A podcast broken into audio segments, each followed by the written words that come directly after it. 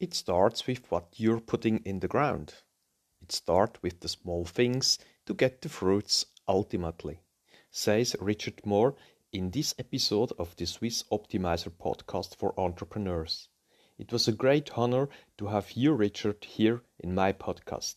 I wish you all the listeners uh, have fun and a lot of success with. Okay, please welcome Richard.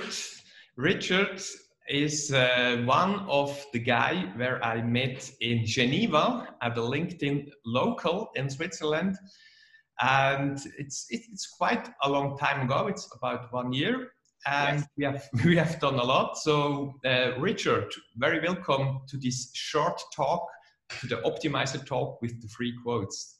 Thank you so much, Bruno. Yeah, it was December last year when we met in Geneva, and um, we had a lovely time there. It was it was really good fun, and uh, a lot's happened since. So it's a pleasure to be here. Thank you for helping me on here. Very welcome. So the first quote is from the roots to the fruits. It's a quote of my best-selling book. Um, do you agree with, or do you have any other opinion about? Well, my understanding of the quote, Bruno, is it starts with what you're putting in the ground and it starts with the small things to get the fruit ultimately. And what this represents, if you look at it philosophically, is a stoic way of thinking.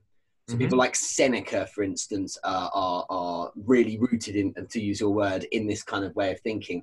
I am like the poster child of Stoicism. Uh, I absolutely stand behind it and I will sacrifice so much immediate term pleasure to get an end result that I know has a greater gain.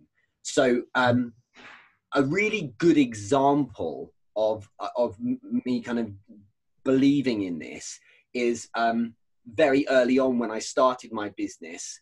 Um, you've got to appreciate when I left the corporate world, I had a wife and new baby mm-hmm. and mortgages and two cars and like so it had to be some money coming in mm-hmm. and i remember thinking you know it, it's very very tempting to go you know what it's too difficult i'm just going to go find something else to do or you're looking for the easy wins but with no exit yeah. or safety net or help what you have to do is put in the hard work and I very rapidly realized that if I genuinely wanted to harvest something, so get the fruits mm-hmm. in your, in your exactly. then I would really need to sow the seeds, and you have to manually do them yourselves. And the truth is is very obvious for mm-hmm. everyone, but no one wants to do it, and that is getting getting on the pitch you know yeah. getting into into the basics and manually doing every little thing yourself and it's been the way I've worked. I, have always um, focused on making sure I'm correctly sowing my seeds effectively. And mm-hmm. when I get the fruit, mm-hmm. it's a, it's a weird thing, Bruno, because when I get the result or the fruit, it's not a like a thrill and a big success. I'm like, okay, good, that's what I expected. But I'm focusing always on the roots uh, yeah. because I know the fruit will come. So I don't focus on the fruit. I know the fruit will come, but I focus on the the, the, the sowing the seeds. That's the main bit. I, so cool. Thank you so much for sharing this story, Richard. Mm, that's fun. And, by the way, I love um, Seneca. It's um, one of uh, the most interesting people.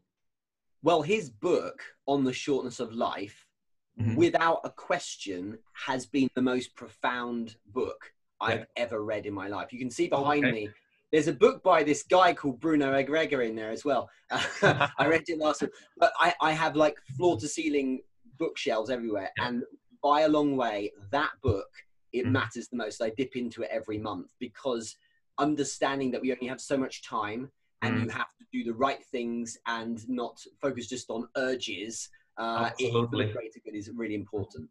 Cool. So thank you so much. Let's go to the second quote the client aren't the kings, the kings are the employees. How about that, Richard? Uh, so it's a good one. Contentious if you're a fan of Amazon. If you read Brad Stone's book, yeah. um, uh, The Everything Store, you'll know that uh, Jeff Bezos's approach is to the point where even the employees mm. are getting upset it is customer relations only, customer focused. So, so even if they are losing out, the customers win. However, on balance, I feel that I, I don't take that view entirely. Mhm. There is this there's this ebb and flow between customer and and and employee, and I am second to all of that. And the truth is that you cannot move forward or grow unless you have a team that's really bought in. In 2004, I w- had my first team management job. So I had six people uh, running a sales team. And I quickly realized that it wasn't just about looking after them day to day. I'm spending my waking hours mostly with these people. So Mhm. it's about actually being a parent, sure, but also being a servant to them. The more you invest and develop in them Yeah. and forget the fact they may well leave eventually and Mhm. focus on giving them, not doing the job for them, of course, but giving them everything they could possibly have, Mhm. what happens is they want to work better for you. And that and make, make sure they're bought into your, your story. It gives them momentum. And honestly, the best people I've had on my teams in the past Mhm. have been the ones where they've had the most from me because they feel like there's this sense of I'm being so looked after, I would want to work hard and do a good job. And you get the best from people when you give them everything. Yeah. Uh, and with and that's like there's no exceptions to that. I really th- I, I think you're really on point. But it doesn't it isn't binary because Mhm. the customer is so important as well. Yeah. That's uh, Just to be clear, the customer matters too. It's very polite also. I am being diplomatic, yes. Richard. Let's jump to the first uh, quote. Um, how can I? It's, it's very easy and short. People or entrepreneurs who are just running because of the money, they never will have enough money. How about that, Richard? Yeah if you if you go back to the root cause here of why what's their motivation or driver behind just getting the money it, it's rooted in the the fact that humans are hardwired to revere status. And status matters because it gives you a place in society because society matters to us innately. Mhm. and so you want to buy nice things. But if you're the kind of person that's doing that, you are always the type that typically compares with other people. So you can never buy the fastest car because someone buys a better one. You're always chasing. And money is a device, money is a tool to allow you to move to a place where things can make you happier. Mhm. I've never found, and I've been, let's be clear, I'm authority on this because I've been in jobs, in sales jobs, Bruno. Mhm. I've been in jobs where the focus was making money for me.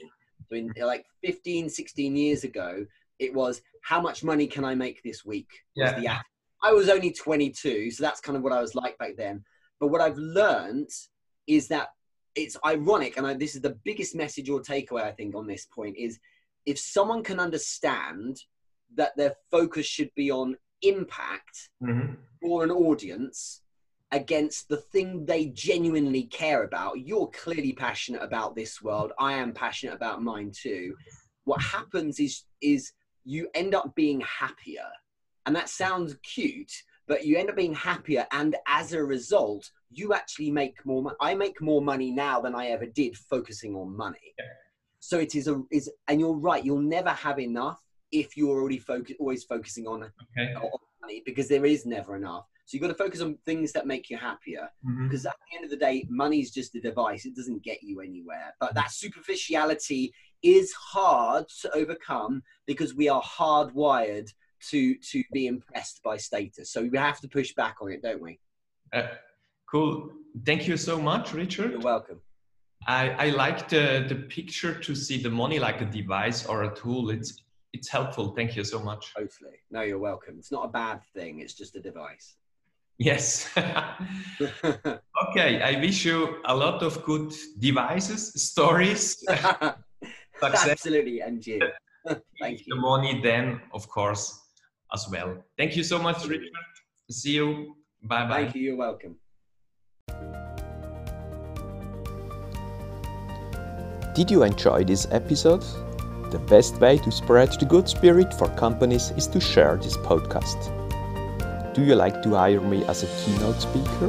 Visit brunoarecker.com and you will find out the form.